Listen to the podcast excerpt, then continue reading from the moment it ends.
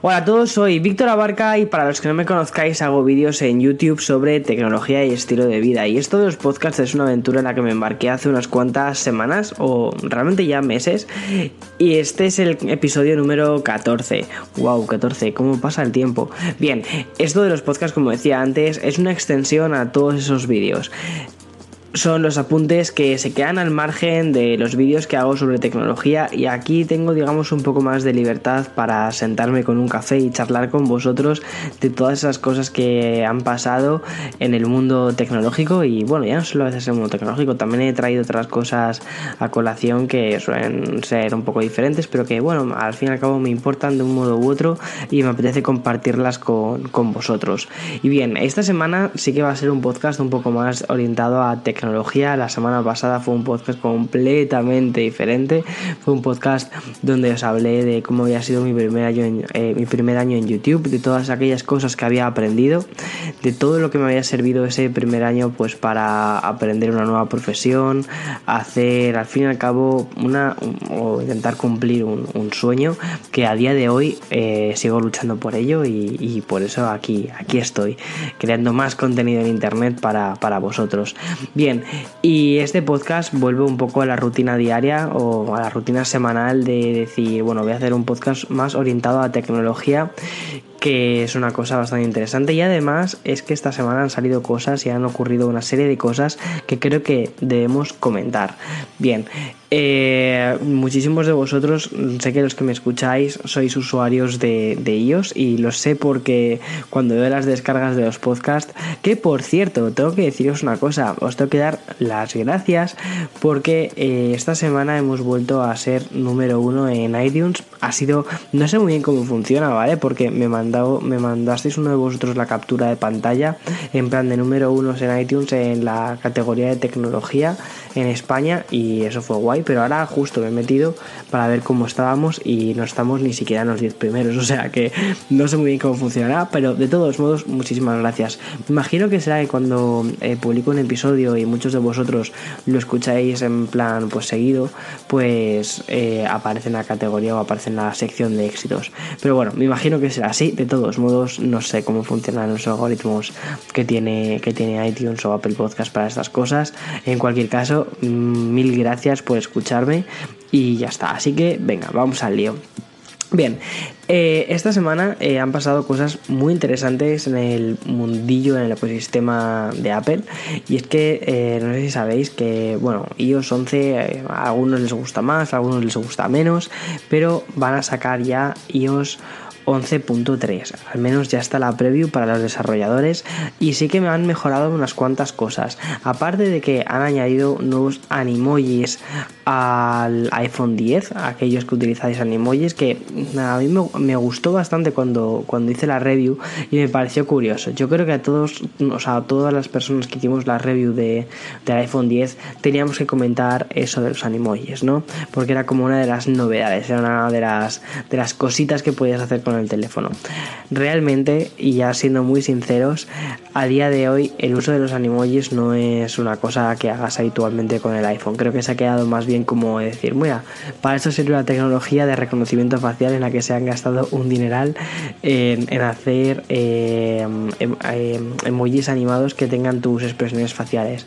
Funcionan súper bien, pero bueno, eh, creo que es eso, algo un poco más anecdótico. De todos modos, han o van a sacar nuevos animojis para aquellos que los usáis y para los que no lo uséis, pues esto al fin y al cabo, esta actualización os da un poco más igual en cuanto a animojis, pero en otras cosas no. Eh, mejoran temas de seguridad, mejoran mucho el tema de la estabilidad de iOS 11 en el teléfono tienen pequeñas mejoras con Apple Music que van a incorporar vídeos. Me parece que la estrategia de Apple Music tiene que ir por ahí, la combinación de música y vídeos.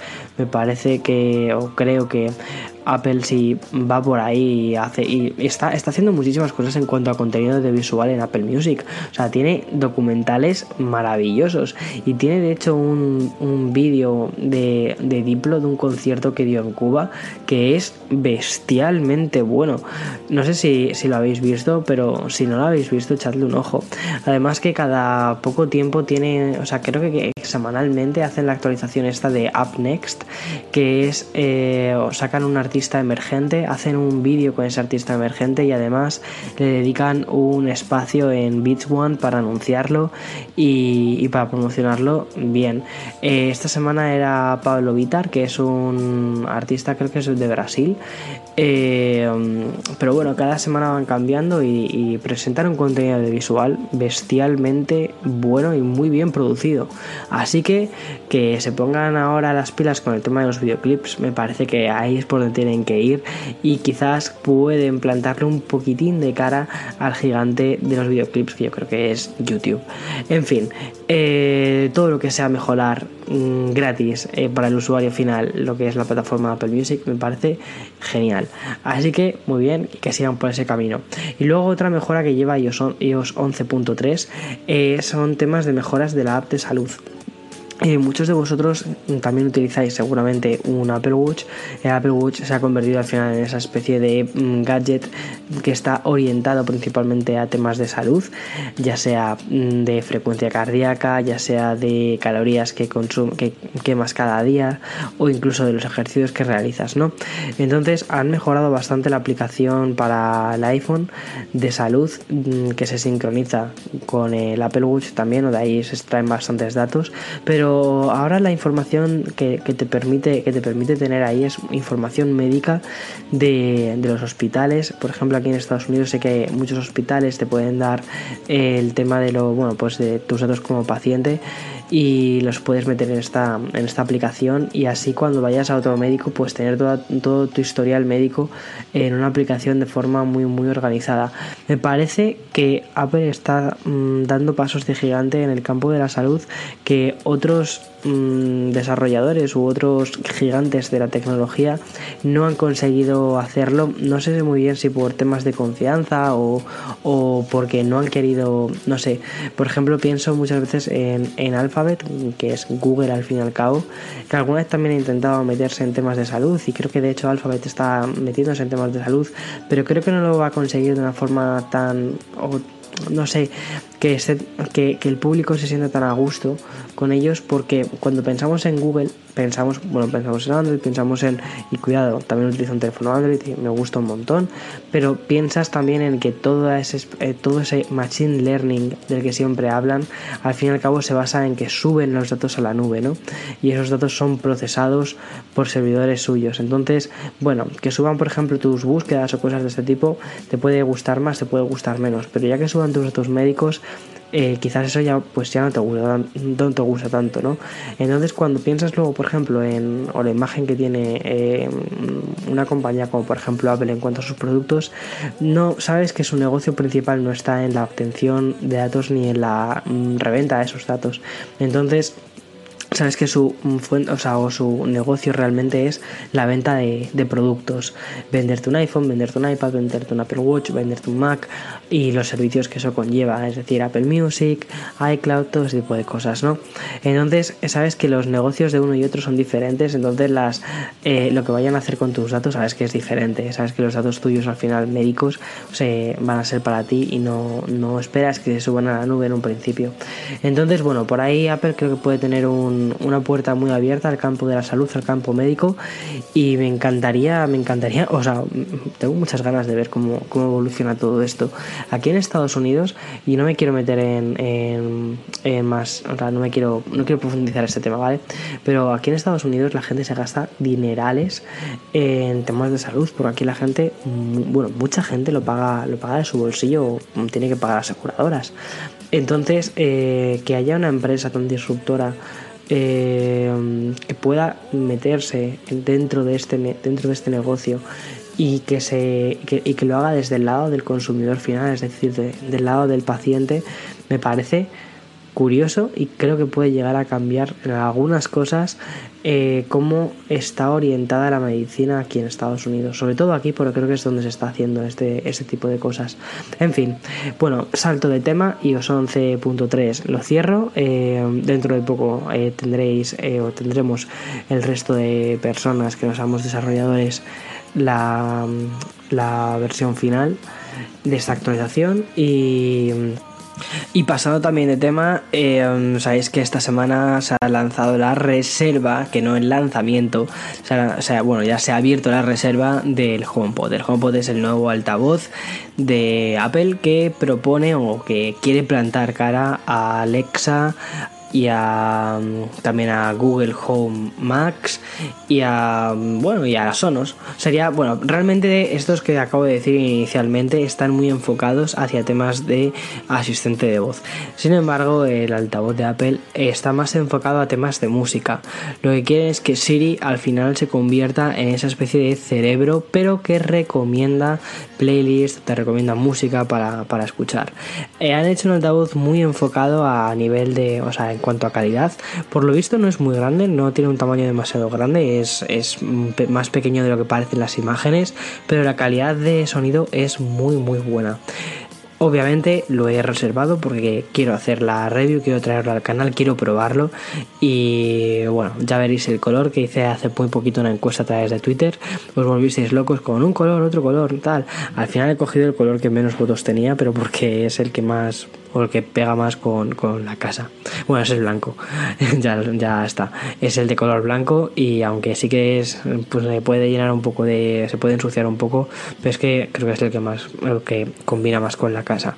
Pero bueno, en cualquier caso, el HomePod se diferencia en otros altavoces en que tiene una pantalla en la parte superior del, altavoz y esa pantalla no sé muy bien cómo funcionará, es que tampoco, o sea, no han, no han dado demasiadas pistas sobre el propio altavoz.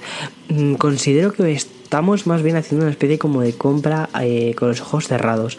Sabes que es un altavoz, sabes que vas a poder escuchar Apple Music, eso sí, necesitas una suscripción aparte a Apple Music, no te la incluyen, ¿vale? Y son 10 euros al mes, 120 euros al año o 100 euros si pagas el año completo directamente de una.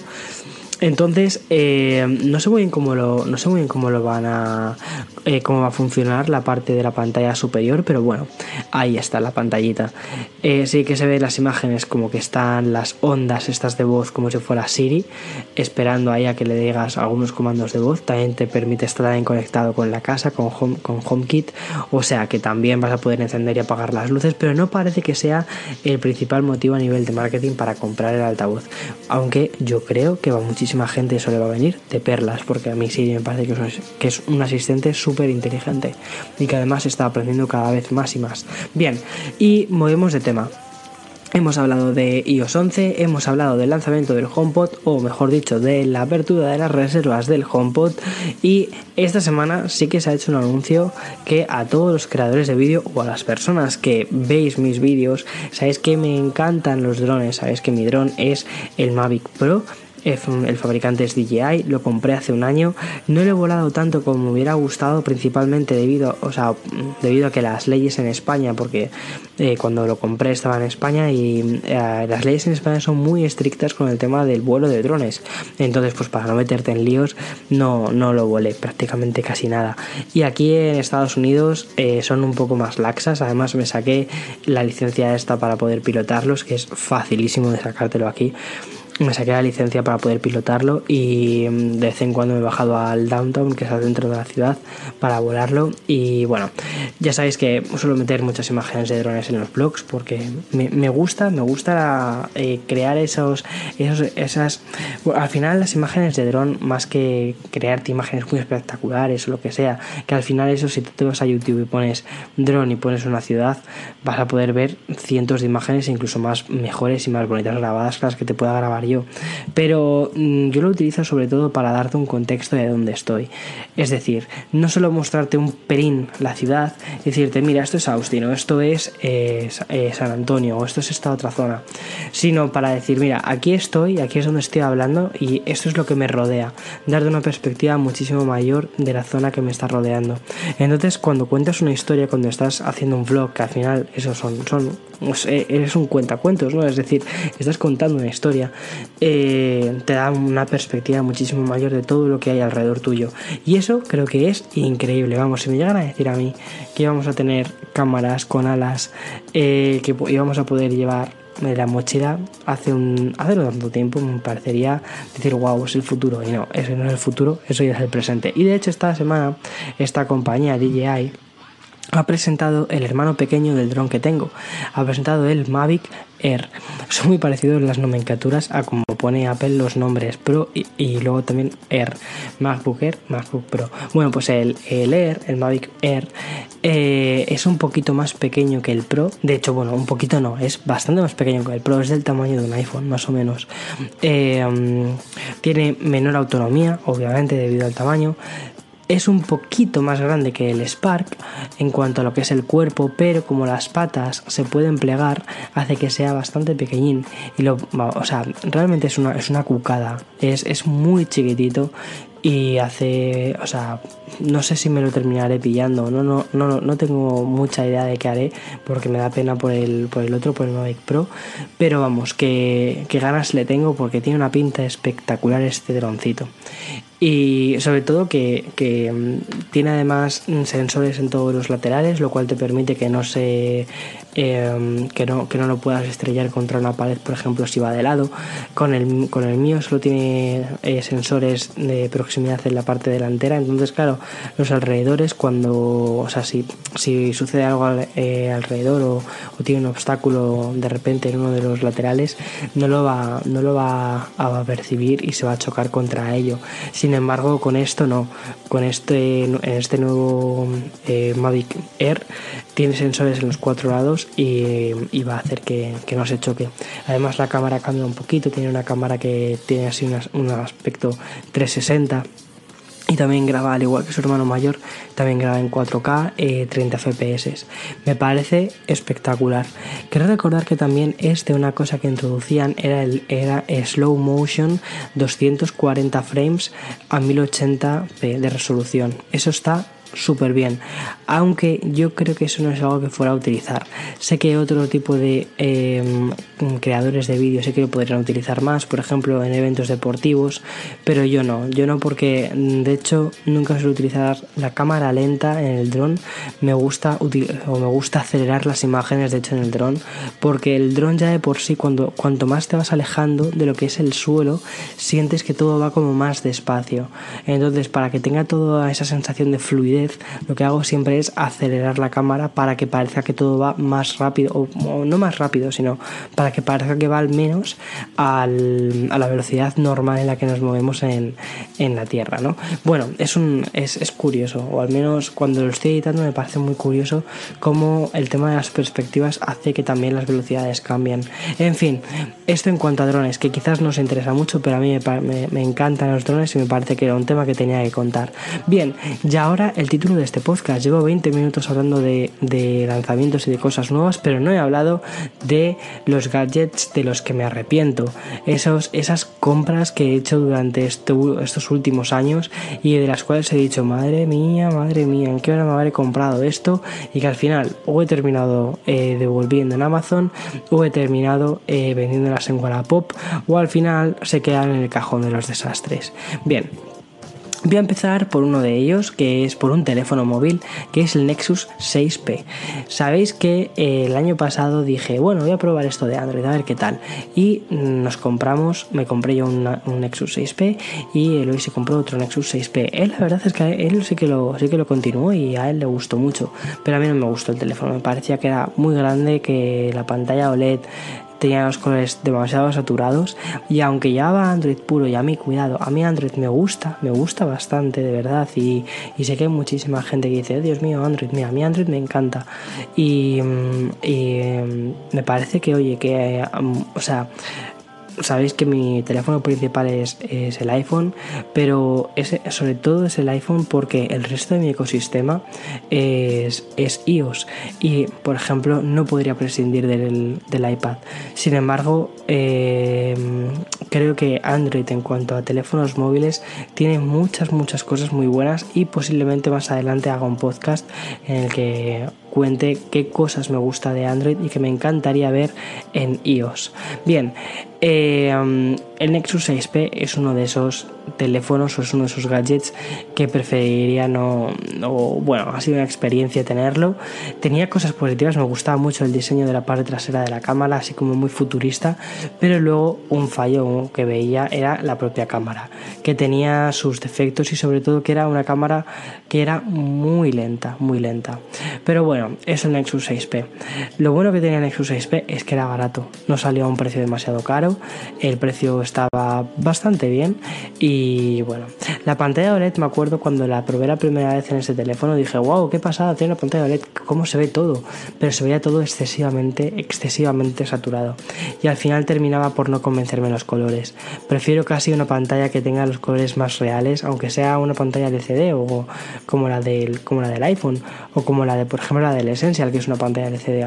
Eh, me gustan que los colores, aunque sí que estén un poquito saturados, pero que no, no pierdan esa no pierdan ya lo que es el norte con colores donde el naranja parecen cosas parece yo que sé un naranja nuclear un naranja radioactivo y los verdes igual o sea no sé. En fin eh, otro gadget del cual también me arrepiento son los Beats Studio Wireless 2.0. Fueron eh, bueno, los cascos anteriores que tenía a los que, a los que utilizo actualmente. Los que utilizo actualmente son los Bose Quiet Comfort 35 que me compré este verano y los que tenía antes fueron los Beats Studio. Hice un vídeo eh, el año pasado en Atlanta, además por estas fechas, donde se me rompieron los Beats y me pareció, me, me dio mucha pena porque fueron unos cascos bastante caros. Y a nivel de sonido sí que me gustaban, sé que a muchísima gente los beats no les gustan, pero mm, mucha música de la que yo escucho tiene mucho beat, o sea, tiene, es música electrónica, a mí me encanta la música electrónica, entonces eh, ese tipo de cascos haces que, te da esa sensación o, o sea, tiene unos bajos muy potentes, por eso el nombre del propio, del propio casco, ¿no? De la propia marca Pitts. Entonces, esos bajos potentes hacen que, bueno, pues que enriquezca mucho o coloree mucho lo que es la música eh, que tiene bajos potentes, la, la música electrónica. Pero la calidad de la construcción del, propio casco me pareció que era bastante mala. La diadema se me terminó rompiendo por completo. Me compré unas piezas, eh, creo que fue en Amazon, para poder eh, arreglarlo, pero aún así al final terminaron rompiéndose también estas. O sea, no, no sé, no veías que la calidad del cacharro no, era buena. Eh, también, mm, sabéis, la zona de las orejas, lo que llevas, o sea, el cuero este que lleva, ¿no? Que es un cuero falso, se terminó pelando y al final, o sea, ya decías, Dios mío, tenías una sensación de que era un casco que se estaba cayendo a cachos y dije, mira, ya está. Y luego eh, tenía Bluetooth antiguo, o sea, actualmente sé que Beats ha mejorado bastante el tema del diseño yo creo que también estoy intentando cuidar más la calidad desde que está con Apple. Eh, pero antes por ejemplo no tenía o sea el, Bluetooth que tenía era, era, más antiguo y tenía lag. Entonces por ejemplo no, te servía para escuchar de forma wireless una, una, serie una película porque veías que había una no estaban sincronizados los movimientos de los labios de los personajes con lo que estaba con el sonido con el audio que tú estabas escuchando. Entonces Mira, por ese tipo de cosas no recomiendo eh, o me hubiera gustado esperarme quizás una versión 3.0 de los bits o haberme ido directamente a los Bose. Cuidado, que sé que hay muchísima gente que está muy contenta. De hecho, Eloy tiene también los bits, tiene los bits Studio Wireless 2.0 y él está encantado con los bits porque la cancelación de sonido que tiene es, muy buena y ya te digo, si escuchas música bit y tampoco le das un uso exagerado, él los tiene siempre en su fundita y todo eso, pues mira, perfecto. El tercer gadget del que te quiero hablar eh, y el cual, bueno, no es que me haya parecido un mal gadget, pero eh, no lo he utilizado prácticamente, o sea, no le he dado demasiado uso y me da pena porque es caro, o sea, es una, es, un, es una cámara cara, que es la GoPro Hero 5. Me la compré el año pasado pensando que iba a hacer más vlogs con la GoPro Hero 5. Fue la cámara con la que grabé, digamos, toda la primera parte de la primera temporada, es decir, cuando los primeros días de los vlogs cuando, cuando estuve en Estados Unidos. Y realmente me pareció que era una cámara muy conveniente porque el audio era bueno. La calidad de imagen ahora hablaré de ello. No era, no era mala, no era lo peor que tenía, no, era lo peor que había, eh, pero al final terminé rápidamente reemplazándola por, por eh, una cámara mejor que era la Canon 80D eh, también hay que decir que era el doble de precio, pero por el doble de precio obtienes muchísimo más que el doble de imagen. También cada cámara sirve para una cosa diferente, ¿vale? Y la GoPro posiblemente no sea la mejor cámara para grabar vlogs. Sé que hay gente que la utiliza o sé que había gente que la utilizaba para grabar vlogs, pero no es la cámara en absoluto para grabar vlogs actualmente. En fin, eh, principalmente por el tema de los colores. Eh, la cámara como cámara de acción es una muy buena cámara de acción, es muy compacta, es, es resistente, tiene muchísimos accesorios de terceros para que puedas llevártelo, para que puedas, yo que sé, hacer em, submarinismo, para que puedas... Mm, o sea, tienes un montón de accesorios y eso es lo bueno que tiene GoPro en ese sentido, pero el precio que tiene para luego la calidad de imagen, para luego la calidad de imagen que ofrece, me parece que no está del todo, del todo de acorde. Em, es más, para, por ejemplo, alguna vez he dicho, wow, venga, voy a grabar alguna escena con la, con la GoPro, voy a, voy a intentar explotarla un poco más. Y puedes cambiar algunos perfiles de color y puedes cambiar, por ejemplo, sabéis que la imagen típica de GoPro es esa especie de ojo de pez, ¿no? Constante. Bien, eh, puedes cambiar ese perfil y puedes poner que la imagen sea lineal. Se recorta mucho de lo que, de lo que aparece en la imagen, pero bueno, haces que sea lineal y parece que ya es una cámara un poquito mejor. Y luego eh, ya en postproducción puedes colorear un poco más la imagen, puedes mejorarla y todo eso. Pero al final yo te digo que eh, tardé muy poquito en sustituirla por una cámara completa, por una eh, por la Canon 80D, incluso una mirrorless también estaba, estaba bien y no era para el objetivo con el que, para el que estaba pensada la GoPro. La GoPro es una cámara de acción. Entonces, si me estás oyendo y estás pensando en, wow, voy a comprar una GoPro que total son 500 euros y la voy a utilizar para grabar vlogs, mira, de verdad te recomiendo que antes de eso es preferible que si tienes un buen teléfono con el que grabas vídeos, utilices tu propio teléfono para grabar vídeos, si lo vas a utilizar únicamente, ya te digo, para, para lo que son blogs del día a día.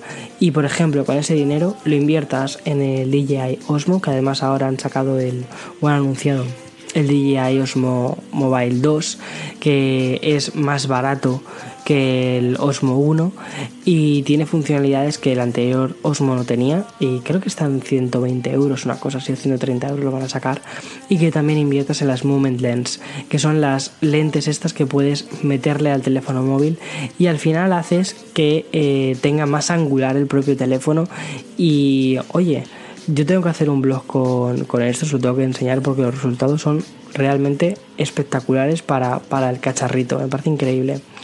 Bien, eh, lo siguiente que quiero comentarte es un experimento que, vamos, era para echar de las manos a la cabeza. Fue, eh, bueno, cuando tuve, la, cuando tuve el, el, después del Nexus, voy a poner un poco en, contexto.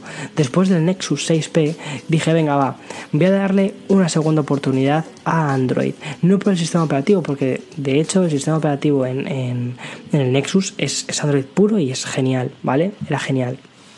Dije, venga, va, voy a irme a un hardware que me guste más, que me, con el que me sienta mm, no sé, mejor. Vea, pues el, el Samsung Galaxy S7 Edge es precioso, una pantalla OLED pero con los colores mmm, más normales, no, tan, no un OLED tan malo como el del Nexus 6P, eh, um, con una cámara de fotos bastante buena. Y la verdad es que el teléfono me gustó mucho, o sea, me, me gustaba bastante, la batería no duraba mucho, no duraba demasiado, pero el teléfono en sí me gustaba bastante. Bien, y dije, ostras, pues puedo comprar un, un, accesorio. Y tenían las Samsung Gear VR, que son las gafas de realidad virtual de Samsung, que estaban fabricadas por Oculus. Eh, y las tenían en promoción. Y dije, bueno, pues voy a probar esto. Bah, nada, o sea, creo que fueron 50 euros, 50 euros prácticamente tirados a la basura. Eh, creo que lo utilicé únicamente dos veces y me mareé muchísimo. Eh, no porque, o sea, primero las aplicaciones no estaban bien optimizadas para, para el casco de, re, de, realidad virtual. No había casi contenido, no estaban bien optimizados. Te da la sensación de que estabas probando una beta. O sea, una beta, no sé, o incluso antes de la beta. Eh, sé que a, día de hoy todo, todo ha mejorado bastante más y con la realidad virtual de la que sí que tengo ganas de probar son las Daydream de Google, pero mm, no sé, me da un poco de miedo ya que salí bastante escaldado del anterior experimento con las Samsung Gear VR y me da un poco de, lástima. Y, el, y lo último que te quiero comentar no es, no es un mal gadget en absoluto, de hecho me parece que está muy bien. El error estuvo en el momento en el que lo compré, ¿vale? Pero bueno, es el iPod Touch de sexta generación. Y cuidado, sé que muchos de vosotros eh, os gusta el iPod Touch y a mí me parece que está genial el iPod Touch. El problema es que lo compré a finales del 2016 eh, porque pensaba que iba a sustituir a mi... Yo bueno, yo escucho música o, llevo desde, desde los... ¿Cuándo fue? 15 años, 16 años, cuando me regalaron... ¡Wow! Anda que me olvido desde entonces. Cuando me regalaron mi primer iPod, que fue el iPod Classic de quinta generación, el iPod Video. Y lo he utilizado un montón, me sigue funcionando desde entonces. Y bueno, dije, venga, eh, Victoria, que tienes Apple Music eh, y te gusta, o sea, una cosa, bueno, una, una, cosa que a mí me gusta escuchar música es, cuando escucho música me gusta concentrarme en la música, ¿vale? Una cosa es escuchar música y otra cosa es oír música. Entonces, por ejemplo, el iPhone está genial para oír música, para tener tus cascos y cuando vas de un sitio a otro pues escuchas música de fondo, ¿vale? Y ya está, te pones ahí tu música y, punto, y, y, desconectas. Pero una cosa es escuchar música y otra cosa es oír música. ¿Por qué? Porque tienes las notificaciones, porque tienes eh, que se te salta, yo que sé, que se te puede saber un vídeo mientras estás escuchando una canción. Entonces como que te falta esa especie de conexión, ¿no? el, el hecho de buscar un álbum dentro de toda tu biblioteca, darle a buscar, eh, seleccionarlo y escucharlo. Entonces dije, vale, esa sensación que sí que tenía, por ejemplo, con el iPod Classic y que está muy bien, eh, vamos a modernizarnos un poco ya que tenemos Apple Music y vamos a irnos a por un iPod, a por un iPod eh, Touch de sexta generación que también tiene Apple Music. Pero esto, en lugar de coger y llenarlo de aplicaciones y ponerte Instagram, ponerte YouTube, ponerte. No, lo vas a utilizar única y exclusivamente para escuchar música. Al final lo que, lo que pasó es que eh, no me parecía del todo conveniente llevar tantos dispositivos en el bolsillo y al final es que la experiencia que me estaba dando el, el iPod Touch aunque sí que era verdad que sí que hacía eso más de escuchar música, ya, o sea, como te digo, he visto que mis gustos cuando estoy fuera, cuando estoy fuera de casa, eh, están muy vinculados a la forma en la que tengo de escuchar música con el, con el iPhone, ¿no? Es decir, eh, que quieres una cosa rápida y quieres un grupo rápido, de repente estás, yo qué sé, ves una valla publicitaria, ves que hay un grupo nuevo, lo que sea, y lo quieres buscar, y quieres una conexión a internet para buscar ese grupo nuevo, o quieres conectarte a la radio, a Beats One, entonces he visto que mis, la forma de escuchar música ha cambiado, y que al final, aunque tuviera ese iPod Touch, Em, iba a hacer casi el mismo uso que el que estaba haciendo con un iPod Classic, pero eh, sin sentir la vinculación con la música que tenía con un iPod Classic, porque sentía que tenía que estaba más bien en un iPhone. Así que al final terminé eh, vendiendo ese iPod Touch en Wallapop y, y, nada, he recuperado mi, mi, iPod Classic, que es el que utilizo, por ejemplo, cuando estoy en casa. También me regalaron estas navidades un reproductor de vinilo de vinilos, perdona, y, estoy encantado porque sí que estoy recuperando algunos álbumes que te han marcado más en tu vida, ¿no? Y, son los que estoy comprando en vinilo. Me encanta Apple Music y me encanta el formato digital, me encanta mi, mi iPod Classic Creo que mi iPod Classic realmente es insustituible, más, más bien por un tema ya emocional. Sé que muchísima gente va a decir, bueno, mi, mi iPod es el iPod Touch y me parece normal porque posiblemente haya sido tu primer iPod y, y lo tengas guardado ahí en un ladito de tu corazón, ¿no? Pues algo similar me pasa a mí con el, con el iPod Classic y pensar que podía sustituirlo con un touch como que me, me, sentí mal, sinceramente. Fue como algo muy nostálgico, fue algo muy, muy, muy nostálgico. Entonces, al final, la forma que tengo de escuchar música son tres. Una, eh, cuando estoy en casa y estoy en el sofá y me apetece concentrarme en, lo que es la música mucho, mucho, eh, y lo tengo en vinilo, lo escucho en vinilo. Si no, lo escucho en el, en el iPod Classic Otra cosa es que, por ejemplo, estemos en casa y estemos preparando la cena o estemos cenando, que entonces lo escucho a través del equipo de sonido eh, con el Apple TV, que me encanta cómo está implementado Apple Music en el Apple TV y lo escuchamos ahí, eh, en todo el equipo. Y luego, pues cuando estoy en la calle lo escucho desde el iPhone, ya está, que es yo creo que lo más, lo más conveniente. Y nada, hasta aquí digamos la parte de los gadgets de los que me arrepiento. Algunos han sido realmente apaleables, otros eh, han sido realmente compras que me he equivocado al hacer yo mm, por el momento, pero que en absoluto son, son malos dispositivos en absoluto. Y nada, y ya para cerrar este podcast, sabéis que eh, antes de, del, anterior episodio suelo eh, hablaros de los videojuegos a los que estoy jugando. O suelo meter un poquito de videojuegos. Al fin y al cabo mi pasado en el mundillo del internet eh, del internet Dios mío cómo suena eso suena no sé casi el mundo del internet suena casi no sé antiguo casi los 80 cuando, cuando la gente mencionaba el, internet. Yo soy de los 90 o sea que bueno aquí acabo de hacer una en fin eh, Bien, videojuegos. Bien, os suelo contar un poco los videojuegos a los que estoy jugando en este momento. Y estoy muy poco jugón porque estoy mm, dedicando muchísimo tiempo a preparar muchas cosas para el canal de YouTube y todo lo que va a venir. Que tengo, tengo muchas, muchas ganas de contaros cómo va a ser la temporada 3 y que todo salga súper bien. Y ¡buah! ¡Qué ganas, de verdad!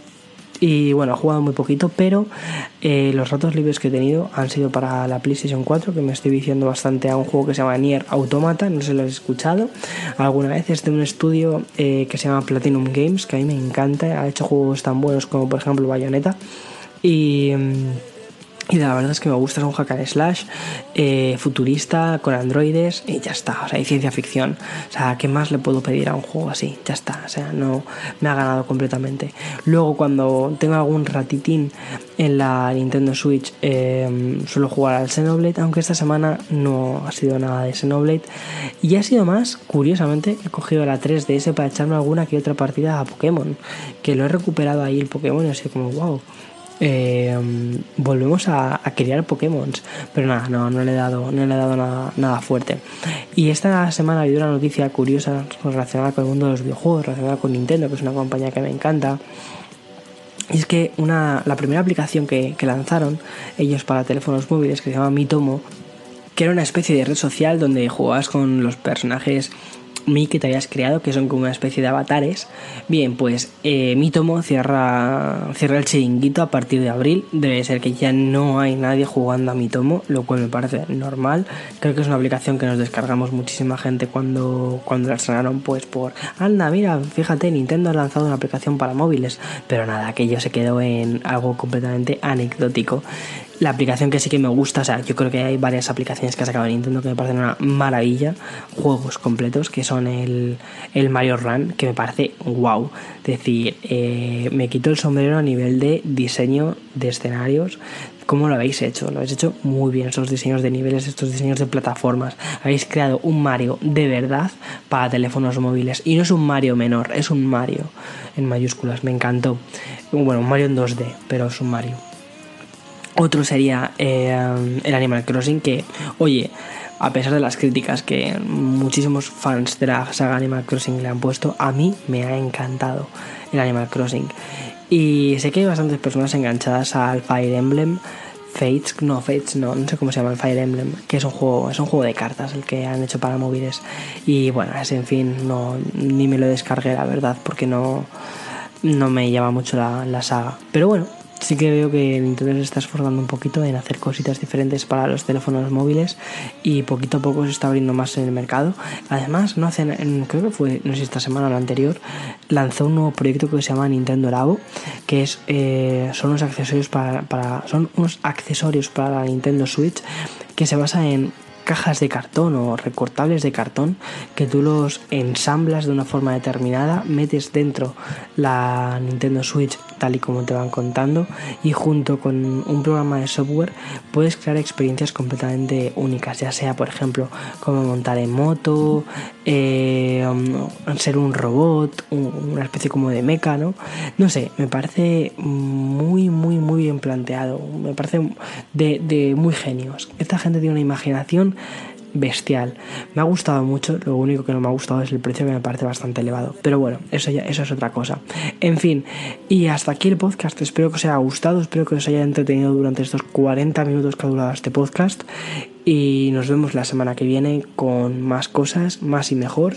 Y oye, si te ha gustado el podcast y quieres seguir viendo más cosas o diciendo a ver qué, qué más cosas hace este chico pues bueno eh, búscame en youtube por mi nombre Víctor Abarca. También tengo una playlist en Apple Music ya que hoy he hablado muchísimo muchísimo de Apple Music. Pues mira aprovecho para decirte que tengo una playlist que intento actualizar todas las semanas de música. Eh, simplemente si pones si pones mi nombre y apellidos o pones un café no un café con Víctor es el nombre del podcast Víctor se te va la pinza. Eh, la playlist se llama eh, El iPod de Víctor. Si pones eso en, el cajetín de búsquedas te va a salir mi playlist. Y nada, pues eso. Y nos vemos la semana que viene o nos escuchamos la semana que viene. Nos escuchamos no, o sea, me escucháis vosotros a mí porque yo no tengo forma de escucharos. Pero bueno, ya sabéis, me, entendéis. Y nada, eh, la semana que viene más y mejor. Y hasta otra. Mil gracias, de verdad, mil gracias. Chao, chao, chao, chao.